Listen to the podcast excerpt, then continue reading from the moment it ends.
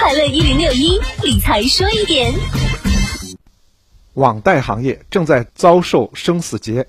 根据不完全统计，近一个月来呢，至少有五十家网贷平台出现了问题，涉及贷还本金至少在三百五十亿到四百亿之间。其中呢，立案或经侦介入的平台就占了十二家，清盘的二十四家，跑路或失联的六家。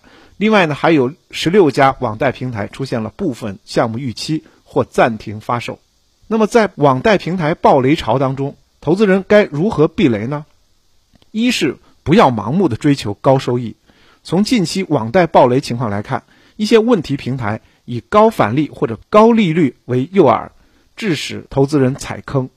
这些平台在监管逐步严格和完善的情况下，套利空间是越来越小，自然无法长久运营下去。银保监会主席郭树清曾经表示，在打击非法集资过程中，努力通过多种方式让人民群众认识到。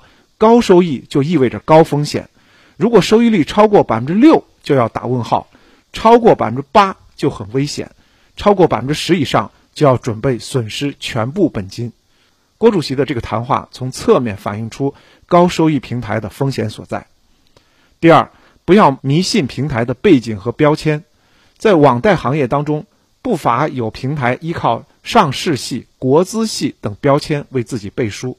但是网贷行业发展至今，之前头戴光环，后来又倒塌的网贷平台并不在少数。因此，这些所谓的标签和光环，并不应该成为投资人的投资坐标。第三，信息披露不完全、资产不透明的平台需重点提防。市场上有很多的平台愿意宣传自己的交易体量等信息，但有些平台却不愿意讲自己的资产端是什么，而往往。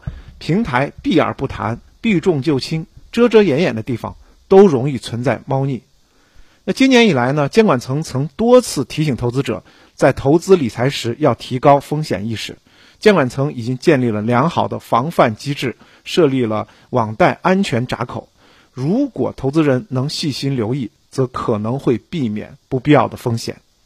理财说一点，财富多一点。我是程涛。